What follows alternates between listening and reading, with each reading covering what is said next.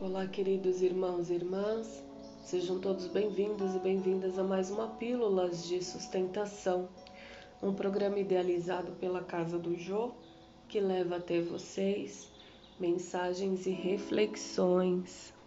E a mensagem de hoje é sementeira e construção, porque nós somos cooperadores de Deus, vós sois lavoura de Deus e edifício de Deus.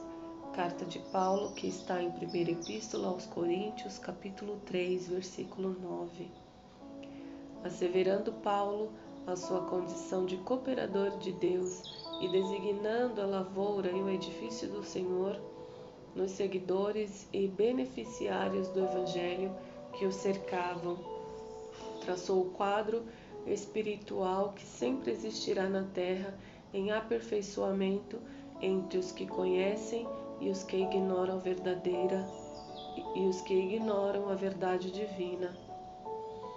Se já recebemos da boa nova a lâmpada acesa para nossa jornada, somos compulsoriamente considerados colaboradores do ministério de Jesus, competindo-nos a sementeira e a construção dele em todas as criaturas que nos partilham a estrada.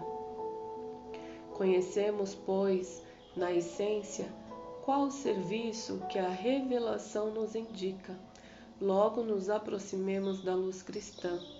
Se já aguardamos a bênção do Mestre, cabe-nos cabe restaurar o equilíbrio das correntes da vida, onde permanecemos ajudando aos que se desajudam enxergando algo para os que jazem cegos e ouvindo alguma coisa em proveito dos que permanecem surdos, a fim de que a obra do reino divino cresça, progrida e santifique toda a terra.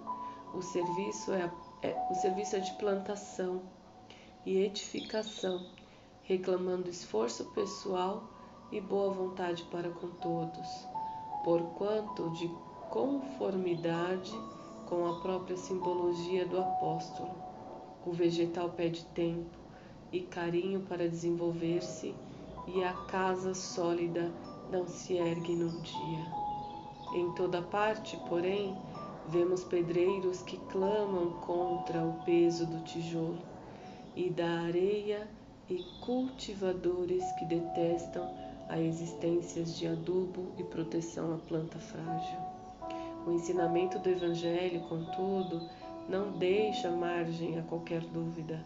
Se já conheces os benefícios de Jesus, és colaborador dele na vinha do mundo e na edificação do espírito humano para a eternidade. Avança na tarefa que te foi confiada e não temas se a fé representa a nossa coroa de luz, o trabalho em favor de todos é a nossa bênção de cada dia. Graças te dou, Senhor, por mais este dia e que assim seja.